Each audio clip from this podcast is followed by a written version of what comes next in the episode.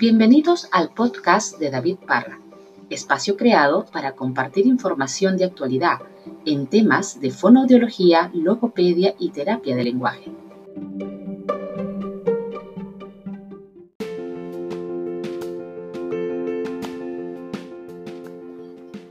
Hola amigos, hoy les voy a comentar un artículo de revisión publicado en el American Journal of Speech Language Pathology en febrero del 2020.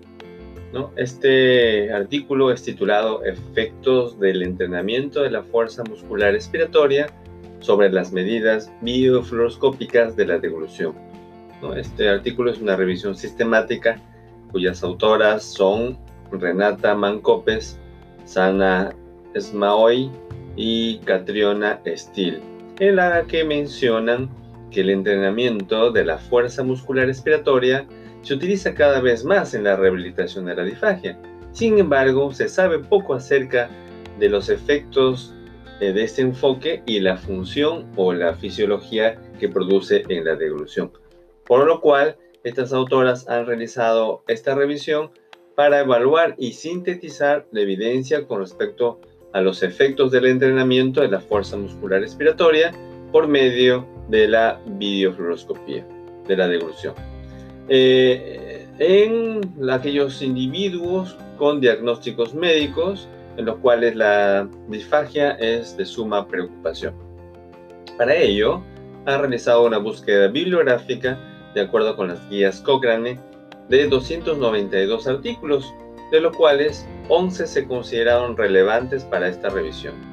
De los artículos seleccionados, describieron que el entrenamiento de la fuerza muscular respiratoria en una variedad de poblaciones de pacientes utilizando el dispositivo de presión expiratoria positiva EMST 150, o conocido también como el Philips Threshold. El protocolo típico involucraba seis series de cinco respiraciones a través de este dispositivo, que equivalen a unos 25 respiraciones por día, durante cinco días a la semana, de ellas cuatro semanas también adicionales. Estos resultados del ejercicio se establecieron entre un 50 y 75% dependiendo de la población, y el tratamiento era supervisado por su médico correspondiente cada semana.